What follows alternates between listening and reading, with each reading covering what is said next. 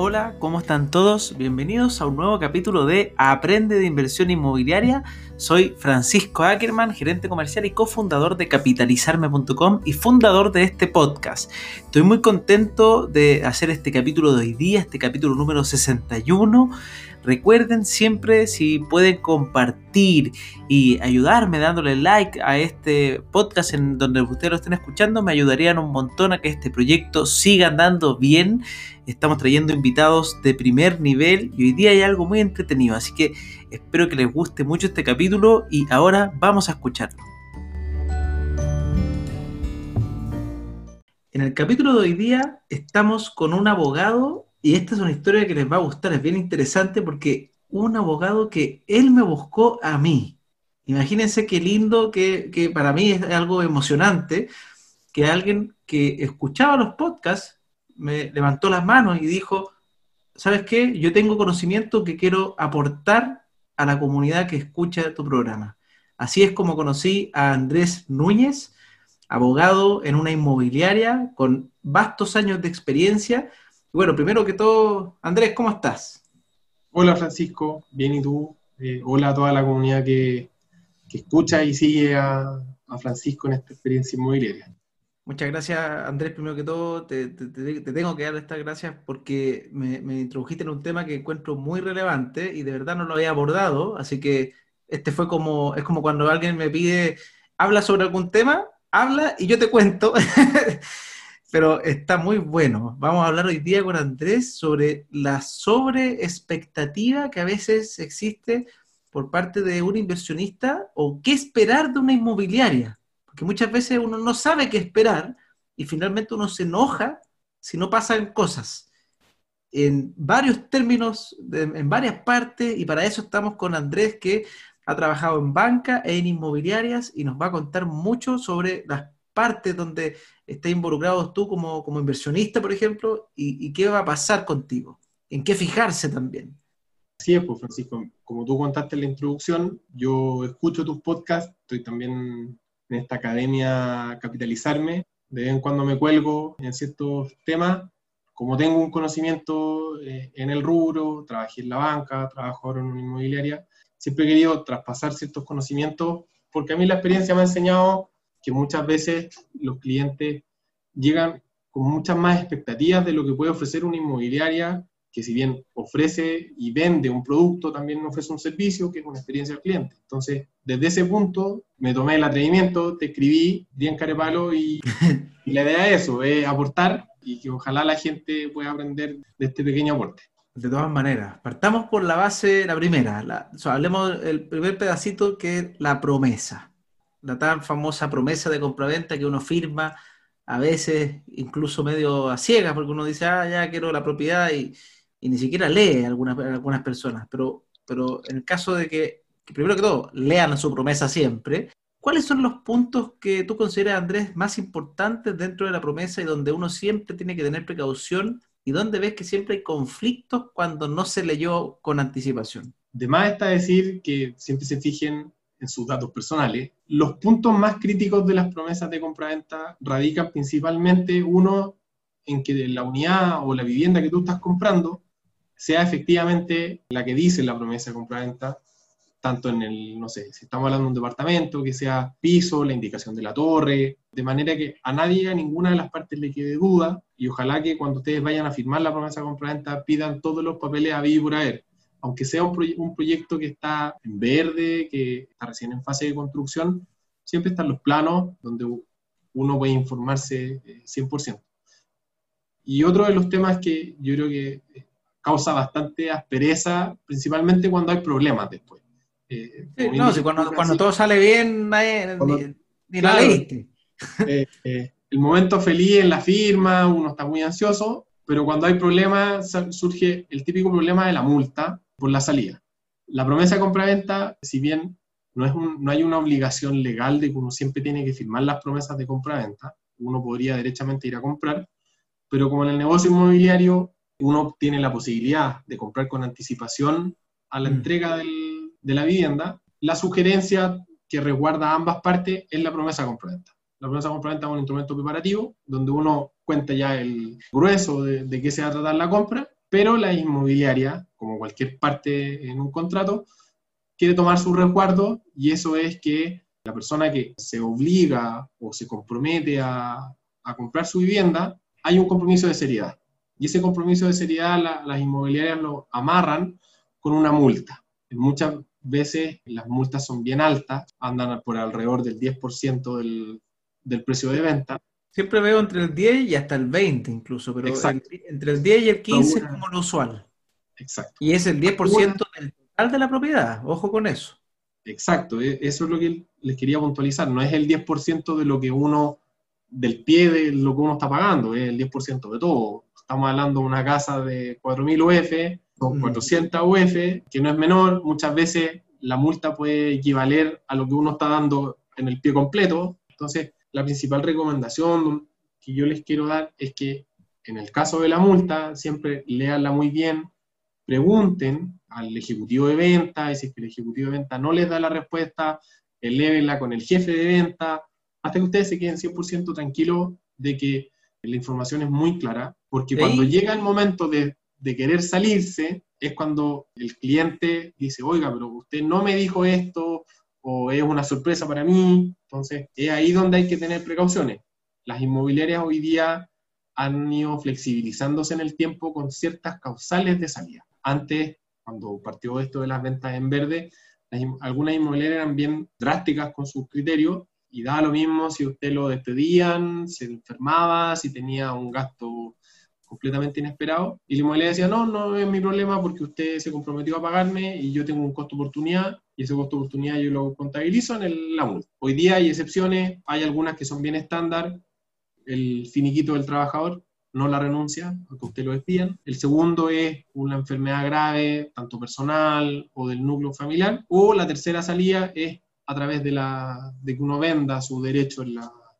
ah, esa sería la, la, famosa sesión. La sesión, la famosa sesión. Pero ese es uno de los puntos más críticos, el tema de la, de la multa. Si es que ustedes tienen alguna otra razón, no sé, se arrepintieron en el camino, ¿qué puede pasar? Uno cuando compra un proyecto en verde, uno puede estar fácilmente dos años esperando hasta la compra de la vivienda, en dos años pasa de todo. Mi sugerencia, eh, y es la que yo siempre le doy también a mis amigos cuando me, me piden ayuda, familia, es no van a salir en cero, es muy poco probable que salgan, salgan en cero por esto del costo oportunidad, pero sí busquen la opción de negociar la salida ofrezcanle a la inmobiliaria, oiga, mire, usted si pagó un sueldo a su ejecutivo de venta, yo por un tiempo estuvo reservada la unidad, usted no la pudo vender, lleguemos a un acuerdo en que ambas partes salgamos favorecidas. Hay varias las inmobiliarias que aceptan esta tratativa. Ahí, André, en tu experiencia, cuando, cuando una persona tiene un problema, ¿Sí? y ahí siendo súper sincero, hay, hay,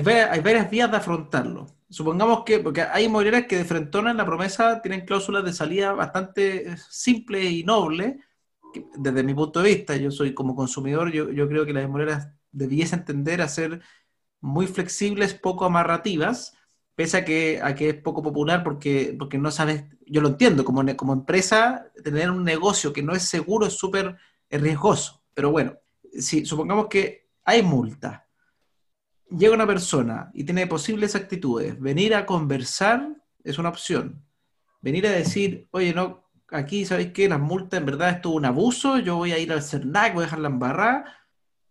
En ese sentido, te han tocado, me imagino, de ambos clientes, ¿cuáles ves que tienen normalmente el éxito en salir lo más eh, bien posible? Lo que yo he visto, y al final es lo que yo siempre recomiendo, uno siempre tiene que llegar con la mejor actitud, con una actitud más conciliadora. El cliente que llega, voy a usar chilenismo, llega pateando la puerta o quiere tirar el, tira el mantel de una, lo único que logra es que la otra persona que está en el otro lado se ponga a la defensiva. Por eso, como bien le pusiste en el capítulo, eh, expectativas eh, o la sobreexpectativa inmobiliaria, las personas que administran las inmobiliarias también son personas, eh, gente que tiene sentimientos, y es lo mismo que un juez, es lo mismo que cuando usted va al CERNAC, es lo mismo que cuando uno reclama en un supermercado. Al frente de uno hay una persona y uno tiene que tratar de llegar de la misma forma que a uno le gustaría que llegue. Eh, a nadie le gusta que alguien llegue a reclamarte pateándote la puerta o amenazándote de todo tipo de, acciones judiciales, que es sumamente válido tener esas acciones judiciales, pero siempre es bueno votar la instancia conciliadora. esa es la que más éxito he visto yo que da. Perfecto. Y hay una pregunta también que es la, la, chimuchiña, que es entretenido saber, pero cuando una persona va por, por, el, por la vía legal, en tu experiencia, ¿termina ganando la persona o la inmobiliaria? Depende de cómo se causó la promesa. ¿La inmobiliaria se pone a pelear esas causas o finalmente dice, ¿sabéis que te, te devuelvo cuando se venda de nuevo? Pero ir a lo legal, ¿cómo termina normalmente? No sé si lo has vivido la instancia que más me toca, que es la más próxima que tiene uno como cliente, es el CERNAC, el reclamo CERNAC, y muchas veces por cansancio o, por no ahorrar o por no generarse más problemas, el cliente obtiene lo mismo. O, a veces hay casos puntuales en que el cliente se va sin multa o le cobran una parte de la multa. Entonces, muchas veces el resultado puede terminar siendo el mismo.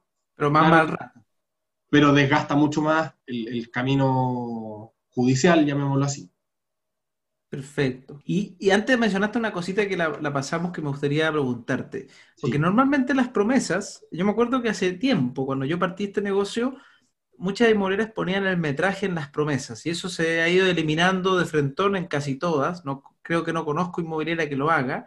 Y también pasa con las fechas de entrega, que a veces ni siquiera las tienen o tienen una fecha eh, y, te hablan de que no se preocupe porque está en la póliza.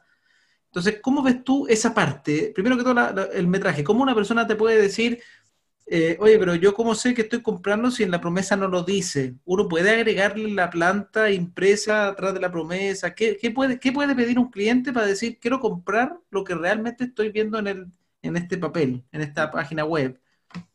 Mira, hace un par de años eh, hay un órgano que se llama la Dirección de Desarrollo Urbano, que depende del Ministerio de Vivienda y Urbanismo. Este órgano es como el que va dando las, guías a través de circulares y, dictámenes. Y va interpretando un poco la norma urbanística y también afecta a la parte inmobiliaria. La BDU estableció, eh, cuando se modificó, voy a ponerme un poco más técnico, probablemente va a ser un poco latero, pero cuando se modificó el artículo 18 de la Ley General de Urbanismo y Construcción, que es como el artículo madre, cuando uno compra una, una propiedad, la EU interpretó y dijo que no es necesario incorporar ni en la promesa, ni en el contrato de compra-venta, todos los documentos. Lo que, dice, lo que me preguntabas tú, anexar, por ejemplo, la lámina del, del departamento, de la casa que me estoy comprando, ya no es necesario, porque se entiende que todos los documentos, tanto la publicidad que te exhiben, eh, como los documentos que te entregan en la sala de venta, todo eso se entiende que es parte del contrato. Entonces, si no lo dice... mira, ¿alguien, ¿alguien puede usar la publicidad entonces después? Sí, sí, sí, sí. Para, retractarse, por ejemplo. Sí, sí. Es súper interesante eso. o sea, no tiene que estar literalmente en la promesa, sino que si tú estás comprando la unidad y tienes la publicidad de que la unidad era esa, y con esas características, ese es tu respaldo. Mira, súper interesante. Ese es tu respaldo hoy día. Lo que hizo la DBU fue bien, fue aplicó un criterio bien práctico porque simplificó la escritura, por un lado, y, y simplifica la promesa también. Por lo mismo que digo yo, ya no es necesario que la promesa sea un catálogo de detalle de lo que uno está comprando, sino que basta con que, por ejemplo, el grueso de la inmobiliaria entrega la promesa de compra-venta, entregan un plano referencial, entregan una lámina, de la planta. Eh, Efectivamente. Ahí viene, ahí viene justamente los cuadros de superficie, a veces entregan las especificaciones técnicas de la vivienda, cuáles son los materiales que se van a usar. Todo ese conjunto de, documentos que a ti te entregan, más la publicidad, por ejemplo, la carpeta del proyecto donde tú ves, no sé, que el edificio tiene unas áreas verdes. Las terminaciones, te muestran las cosas lindas. Todo eso que a ti te exhiben, la inmobiliaria está obligada a cumplirlo o si es que se va a modificar, que es un criterio es avisarte, pero también se entiende que hay un estándar, que es que sea del mismo material o calidad superior. Ese es el estándar que, se establece a nivel de la Cámara chilena, a nivel del MIMBU. Eh, ahí, ahí entiendo yo que si baja, tienen que preguntarte si quieres continuar. Exacto, porque... O si el cambio es muy grande, por ejemplo, con metraje, que a veces pasa. Creo que hay una modificación de obra. A, mí me pasó que tuvieron que cambiar un shaft entonces cambiaron los metrajes de algunos departamentos y tuvieron que avisarle a cada persona, y hay algunas personas que le salió a favor, otros en contra, y, se fue avisando. Exacto. Eh, la ley de protección al consumidor, o la ley que rige el CERNAC, establece un derecho del consumidor que es el derecho a la información veraz y oportuna. Uno como consumidor siempre tiene que recibir siempre la información por parte de la empresa que tú le estás comprando. El ejemplo que pones tú, si yo te voy a disminuir superficie o voy a alterar sustancialmente la planta, la vivienda o la vivienda en sí, yo te tengo que dar aviso, porque yo desconozco las razones que a ti te motivaron a comprar esa casa de esa inmobiliaria y no la casa de la inmobiliaria al lado. Perfecto. A mí me tocó una vez un caso de un cliente que ya había comprado, ya la habían entregado, estaba justo en el proceso de entrega de su vivienda. Y la persona compró porque le encantó el piloto. Y de hecho nos contaba que ellos fueron a las tiendas a comprar la misma decoración del piloto. O sea, ellos en su cabeza se compraron el, piloto. El piloto. El piloto. No era la casa piloto, pero compraron la imagen del, del piloto. Y se encontraron con que había cambiado el color del piso flotante. Era una tonalidad más oscura, porque hubo un quiebre de stock y no se podía seguir manteniendo, entonces se buscó la tonalidad más similar. Y para los clientes no les cabía en la cabeza y ellos decían, esto no es lo que yo compré, yo me compré la casa piloto, yo no quiero esta casa con la tonalidad más oscura, porque yo me compré la casa que ustedes me exhibieron. Entonces, ¿Y qué, tuvieron que hacer ahí? Se buscó, aparte de explicarle el tema del quiebre de stock, de que ya era imposible traer el, que existía en el fondo. El material exhibido. Entonces, en esos casos, lo que ocurre es que muchas veces se termina como compensando el daño. En un acuerdo entre partes, uno termina compensando el daño. Y es también por eso, por eso yo recalco, ojalá no estén escuchando la inmobiliaria, pero es recalcar el beneficio que te trae informar oportunamente de los cambios. Uno se ahorra muchos dolores de cabeza, y lo que te decía al principio, uno no tiene idea de la razón por la cual la persona compró el departamento. Toda la publicidad que te exhiben, todos los planos, toda la carpeta del proyecto, todo eso es un conjunto hoy es una unidad. Entonces, ya no se hace necesario, para responder a la pregunta, que la promesa de compra-venta tenga la mención de la superficie, que tenga más detalle. Basta con que yo diga la promesa el departamento 505 del quinto piso, de la Torre Sur, del proyecto Jardines del Sol, de la comuna tanto, con eso basta y sobra. Perfecto. Porque todo lo demás viene anexo. Buenísimo, súper buen dato porque a mí me extrañaba que no estuviera. Y el tema de las fechas de entrega, ¿eso qué, has visto? ¿Por qué ocurre? ¿Qué prácticas ves que, que pase esto? Porque a mí me gusta que las maneras pongan la fecha clara, obviamente entiendo que existen retrasos y normalmente las demoreras ponen un retraso exagerado, ponen un, año, un año y medio de retraso, pero por lo menos ponen tiempo. Pero me ha pasado que hay demoreras que no ponen, no ponen eh, fecha. ¿Y qué, pasa ahí? ¿Un cliente puede exigirlo? ¿Está en su derecho? ¿La inmobiliaria puede hacerlo y decir, bueno, ok, tú no compras entonces? Voy por parte de las preguntas que me hiciste. en los contratos, los contratos se pueden sujetar a dos modalidades a plazo o a condiciones. Entonces, uno como creador del contrato, tú puedes decidir si tú pones el vencimiento del contrato sujeto a un plazo, que es lo que dices tú, muchas inmobiliarias ponen plazos completamente eh, con el tejo pasado. Es para resguardarse, sí. y para resguardarse y con cláusulas de prórroga automática en que al final uno termina como comprometido por un año y medio más eh, o un año más o sujetarlo a condiciones. Bajo mi criterio, creo que lo más realista es que sea a condiciones y exhibirle al, cliente un plazo referencial, pero un plazo, entre comillas, aterrizado de la proyección de la obra. Las obras tienen millones de contingencias. Este año, por ejemplo, ha sido... No, ha sido locura, locura. Ha sido una locura te contara yo cuántos proyectos han ido postergando y se postergan y se siguen postergando, porque a la vez cuarentena y no poder trabajar es imposible eh, avanzar.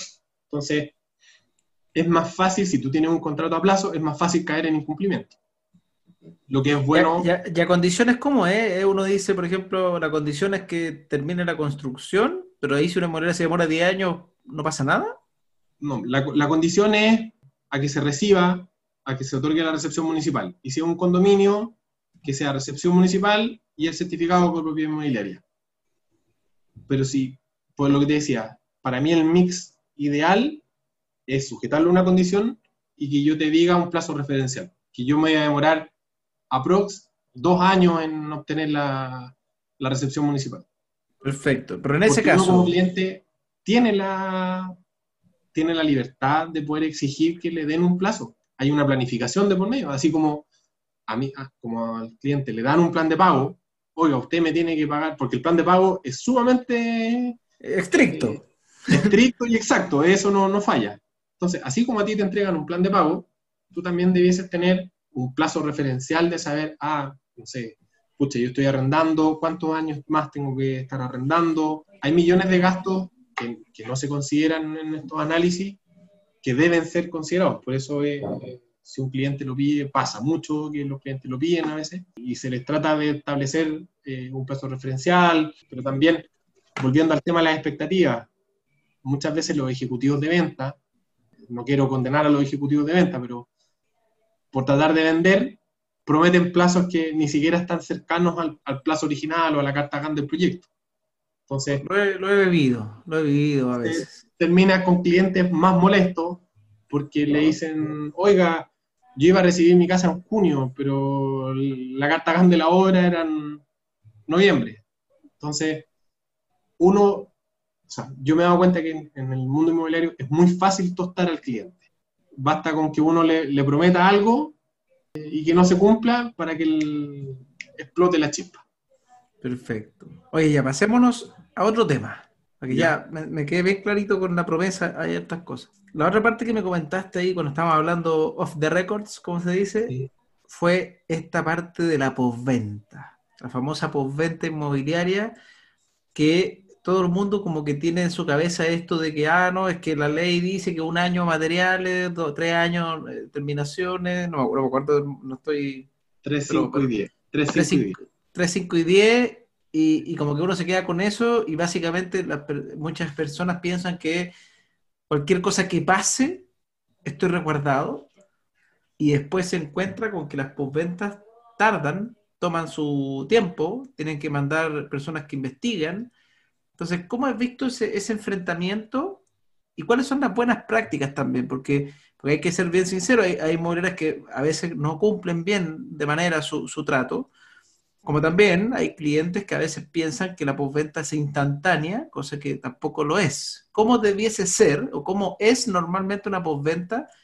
¿Y, qué, le recomienda a una persona que está escuchando y dice, oye, es que a mí me, se, me, se me salió un poquito el papel del muro y dejo la barra? ¿Qué tiene que hacer una persona cuando le pasa algo? Cuando uno adquiere una vivienda, la ley de por sí te entrega ciertos plazos de garantía, dependiendo de la materialidad. La fórmula para que, para que la aprendan es 3, 5 y 10. Esa es la mnemotecnia.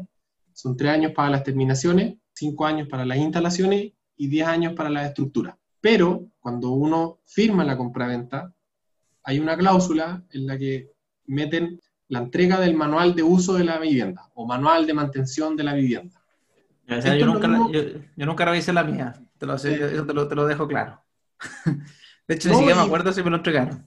Y generalmente pasa colado. Y uno lo recibe cuando le van a entregar la propiedad, uno está de acuerdo con la entrega y entrega la carpeta del proyecto. Y ahí viene Ah, sí, todo me- un catálogo de mantenciones. Sí, me entregaron una Eh. carpeta que la, la- la escondí inmediatamente al día siguiente.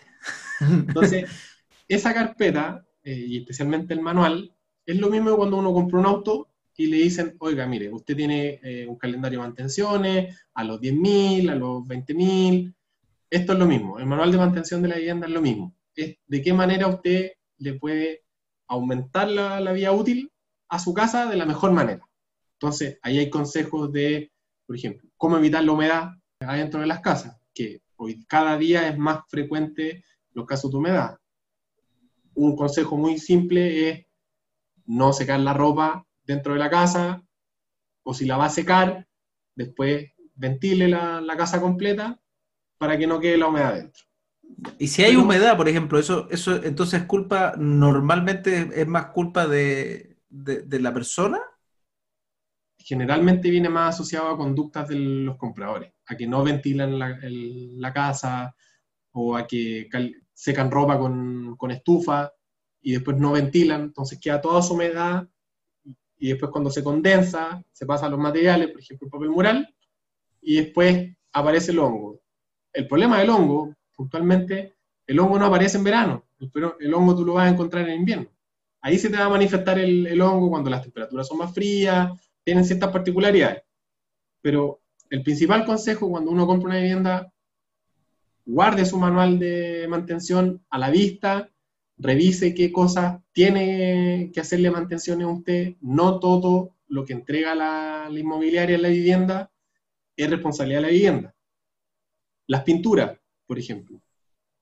Es muy lógico que a lo mejor al año la pintura se empieza a quebrar en alguna parte, uno de ignorancia, que es súper válido. Garantía, garantía. Garantía, ah, no, esto me lo va a cubrir la inmobiliaria. Uno sube el reclamo, Ahora todas las inmobiliarias trabajan con un portal web donde uno sube el reclamo, puede subir una foto. Y muchos de estos portales te dicen si estás en garantía, si está vigente, te quedaste sin garantía. Pero la pintura, por ejemplo, a mí me pasó en mi departamento y dije, ah, se quebró la pintura, también cometí el error. Vamos a leer el caso de la pintura. Y llegaron de la constructora y me dijeron, oiga, pero la pintura es mantención de usted. Al año tiene que pintar. Lo mismo las mantenciones de termoeléctricos, de electrodomésticos que vienen incorporados con, el, con la vivienda, esas mantenciones son de cargo del propietario. Entonces, volviendo al tema de las sobreexpectativas, uno cuando compra una vivienda se entiende de base que hay una inversión muy grande, que hay un ahorro de por vía, que hay, hay un hay un contrato a largo plazo, lo mismo también cuando uno es inversionista, uno compra y uno espera que la inversión sea muy rentable y ojalá que no falle o yo tenga que llamar pocas veces a postventa para que el arrendatario no se me vaya. Respecto a la, a la sobreexpectativa, cuando uno compra vivienda, no todo va a estar cubierto por, el, por la garantía de la inmobiliaria, sino que hay cosas que están en su manual, que dicen, oiga, preocúpese de su electrodoméstico, preocúpese de la pintura, preocúpese del papel, porque eso va a hacer de cuenta a usted y eso es lo que a usted le va a dar la plusvalía. ¿De qué se va a preocupar de la, inmobiliaria? Si hay una filtración, si es que los muebles se desencajaron, o no sé, la bisagra está mal instalada y se rompió. Esas son cosas que vienen de fábrica porque el, la inmobiliaria usted le entrega un producto con una fabricación artesanal. Eh, y esa fabricación de construcción sí se tiene que responder, pero no todos los defectos de postventa eh, son solucionables con la garantía de la inmobiliaria. Y ese es un problema porque cuando al cliente le dicen que no, eh, inmediatamente volvemos a lo mismo. Se, se, prende muy rápido la chispa y es como, ¿pero por qué no? O una frase muy típica es como, oiga, pero me están estafando. La estafa es una sensación muy clásica cuando la inmobiliaria no responde al cliente en lo que él espera. Súper claro. Yo, yo quedo súper, súper claro. O sea, hay varias cosillas para todos los que están escuchando. Entonces, la postventa está bien. Entre 3, 5 y 10 es la ley de oro que uno tiene que saber, pero importantísimo entender y, leerse este manual, que te aseguro que muchos no leemos, me incluyo, yo creo que lo voy a tener que hacer la próxima vez, porque en el fondo me, imagino también que uno, ese manual, puede pasárselo a la empresa que toma en administración tu propiedad y decirle, mira, estas son lo, que tienes que preocuparte de mi propiedad, que te lo tienen que cobrar a ti, claramente, porque es parte del arrendatario, del dueño, el que tiene que preocuparse de eso, pero hay que estar atento a eso, ¿no? Y no simplemente esperar a que falle, porque probablemente cuando esperas a que falle, ya es caro. Exacto. y ya desagradable, y aparte te puedes meter en un problema con tu arrendatario, que puede ser que, porque él va a querer, así como uno quiere una solución rápida, créeme que el que lo está viviendo también lo quiere. Exacto, por eso te ponía el ejemplo del auto. Uno cuando se compra un auto lo guía, le hace las mantenciones, lo lleva a la revisión técnica, lo lava. Es la misma lógica. De hecho... Aplicado en bien raíz. Claro. Aprovecho para hacerte un tip que me, me pasó el otro día para la gente que compra departamentos en los últimos pisos. Cuando uno compra en un último piso, tiene que preocuparse adicionalmente de que la administración del edificio o el comité haga la limpieza de todas las canaletas y todas las techumbres. Y eso es una responsabilidad, comillas, lamentablemente, de la persona que compra en el piso superior. Si no, si la administración se le pasó, no limpió las canaletas, no limpió la techumbre, filtra. Llueve, filtra. Es una, una regla sagrada. Y hay... uno, ¿Ahí uno puede alegar o es responsabilidad tuya? Es responsabilidad del propietario ir a recordarle al, a la administración, al comité. Eso no está escrito en ninguna parte y yo me he ido dando cuenta en el tiempo. Hay demandas que llegan de, propietarios que dicen, oiga, se me llovió el departamento entero, págueme todo, se me rompió, se me mojó la cama, se me mojó todo. Y la pregunta de cajón es, ¿La ¿se hizo la limpieza a los ductos? ¿Se, ¿Se limpiaron las canaletas? A mí me tocó ver una vez que las canaletas estaban tapadas con bolsas de basura. Llovió, pasó todo el agua. Entonces, ese es un tip que a nadie se lo dice, Para exigir eso, porque al final el principal perjudicado es el dueño del piso superior. Sí, pues. O sea, mira, eso es un buen dato para la gente que quiere comprar un piso superior, el último piso, voy a tener esos inconvenientes. Bueno, bueno saberlo eso, muy bueno saberlo. Así que, oye Andrés, ha sido de verdad súper, súper interesante todo lo que hemos hablado. Entonces, las cositas que hay que preocuparse, la promesa, las cláusulas que hay que tener en cuenta, que los detalles, obviamente ya sabemos que las cosas principales como tu nombre y todos tus datos personales son importantísimas, las cláusulas de salida, de multa, de cesión, ese tipo de, cláusulas dentro de la promesa son importantes revisar que estén o no estén. Entiendo que no es obligación que estén, y ahí obviamente uno tiene que elegir con qué inmobiliaria quiere trabajar. Exacto. Eh, eh, yo soy del partidario de que entre una moneda más confianza tiene en su, producto, no tiene para qué ponerse tan exigente con las cláusulas, pero hay de todo. Hay monedas también de primer nivel que tienen cláusulas súper, súper duras y, ahí no, eh, es difícil catalogar qué es lo que es mejor o peor, pero, pero bueno, si alguien no está, está en su primera inversión, yo le diría que busquen la flexibilidad. Y en la parte de la postventa, ya saben, hay que estar atentos, ver de qué cosas ustedes tienen que hacerse cargo, porque no todo se hace cargo la inmobiliaria. Esto es un producto como cualquier otro producto, tiene garantías, pero incluso yo, de hecho, hay una marca de ropa, no me acuerdo el nombre, pero que tiene garantía de por vida. Y me, contaba una persona que trabajaba en eso, que la gente llegaba como, mira, acá, quiero que me lo arreglen, se lo comió el perro. Y le decía, no, pero, que la garantía de por vida es cuando se rompe sola. Entonces acá ese fue un caso extremo, pero las propiedades, en el fondo, que tenga garantía, no es garantía que cualquier cosa que pase, no, es garantía eh, siempre y cuando se hagan los resguardos correctos y así probablemente salen mejor las cosas. Obviamente existen casos del otro lado, yo, yo ahí, tú Andrés estás en una inmobiliaria, obviamente te toca defender intereses, pero pero yo también he visto a veces malas prácticas, así que invito siempre a las inmobiliarias que me escuchan que busquen si al final las cosas, o sea, todos se pueden equivocar, hay inmobiliarias que, de, grande renombre que a veces uno que otro proyecto les salen con problemas, eh, es una lata, porque, porque lamentablemente afecta a muchas vidas, un edificio que salga con problemas afecta quizás a 200 familias, Fácil. pero no quiere decir que la inmobiliaria sea un, horrible sino que lamentablemente tuvo un problema grave con un edificio y a veces ahí hay que entrar a, entender el detalle de, lo ocurrido y cómo responde. Yo creo que también eso, eso habla muy bien de una inmobiliaria o muy mal, el cómo afronta las situaciones difíciles. Exacto. Eh, eso muchas veces marca eh, el prestigio de, una marca, eh, en este caso de la inmobiliaria, en cómo responden. todas pueden fallar, es una industria que todavía en Chile es, mucho manual, hay, mucho artesanal. Entonces, es muy fácil que haya un error. Eh, lo importante es lo que dices tú, de qué manera te responde la, la marca.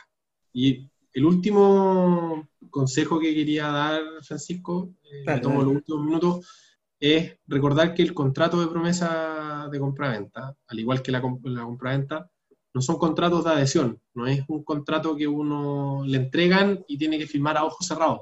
Acá prima en el derecho chileno la voluntad de las partes y la autonomía de las partes. Eh, uno como comprador tiene todo el derecho a exigir, a preguntar, a si algo no le parece, cambiarlo, si considera que alguna cláusula es muy abusiva, pedir. Es una, al final termina siendo siempre una, una transacción. Yo quiero ser súper enfático en eso. Eh, no existen los contratos de adhesión, si se encuentra con un contrato de adhesión, peléelo, porque esto no es como, como pasaba antes con los bancos, con las compañías de telecomunicaciones, que a uno le entregan un contrato y, oiga, fírmemelo rapidito porque necesito que pase el siguiente. Sí, pues como ya gustó, chao. Exacto. Y el último consejo es, son las reservas. Ah, sí, ese tema es importante también. Sí, la reserva es un documento que no está regulado expresamente en el derecho chileno y queda completa y absolutamente a la libertad de las partes. Obviamente el inmobiliario es el que tiene el conocimiento de esto, entonces preocúpese de que cuando firme su reserva estén sumamente claras las cláusulas de salida, si es que le van a devolver o no la plata de la reserva si es que se arrepiente. Eso es súper importante. Nosotros en Capitalizarme, por ejemplo, eh, tenemos la gran mayoría, a veces tenemos una que otra inmobiliaria que no cumplen con lo que nosotros les pedimos a todas, pero tenemos el concepto de garantía absoluta en la reserva. En el fondo, porque también soy partidario de que nadie te tiene para qué amarrar, y menos si es que estás vendiendo una oportunidad. Si tú vendes una oportunidad, simplemente le dices a la persona, compadre, te perdiste la oportunidad, acá está tu plata de vuelta en un, X número de días, obviamente. Pero, tener que multar por el concepto de costo de oportunidad, para mí, por lo menos personalmente, yo ahí pienso que no es muy correcto porque es como que yo le dijera a la moneda, bueno, pero el costo de oportunidad, si la propiedad subió, va a subir de valor, ¿me lo pagas de vuelta tú? Probablemente no, y nunca pasa. Yo coincido contigo que la reserva es una oportunidad eh, y es propio del, del riesgo del negocio yo si quiero apuesto por esa oportunidad y si no la dejo pasar, y si la dejo pasar, no tengo por qué ser castigado. Entonces, por eso yo me he fijado que hay muchas reservas que son bien pobres en la regulación, entonces la gente paga su reserva y cuando se arrepiente se encuentra muchas veces con alguna inmobiliaria que le dan la negativa, oiga, no, yo me quedo con, con la reserva, porque porque oportunidad, eh, no, preocúpese, pregunte, oiga, ¿qué pasa si es que yo me arrepiento? Ojalá siempre pagar contra firma. Hoy día con el mundo que está mucho más remoto y más digital, es más fácil y más instantáneo pagar y firmar después. La recomendación es siempre firmar, o sea, pagar contra la firma. De esa manera uno está más resguardado eh, como comprador. Perfecto. Oye Andrés, muchas, muchas gracias. Lo vamos dejando hasta aquí. Ha sido un capítulo bastante interesante y de nuevo te reitero las, gracias por haberme contactado para poder poner en la palestra un tema que nos faltaba abordar. A ti, Francisco, te agradezco eh, la oportunidad que me diste de, poder conversar contigo y con toda la, comunidad. Y desde ya quedo disponible para cualquier consulta, eh, para cualquier ayuda, así que hay que hacer algún capítulo más. Yo feliz de aportar. Eh, ¿Cómo, te pueden, ¿Cómo te pueden ubicar? ¿Dónde, ¿Dónde te metes tú? ¿LinkedIn? Estoy en LinkedIn, eh, soy bien activo en LinkedIn. Andrés Núñez Rocco. Eh, Andrés Núñez Rocco. Andrés Núñez Perfecto, muchas, muchas gracias. Ahora sí que sí. Nos vemos.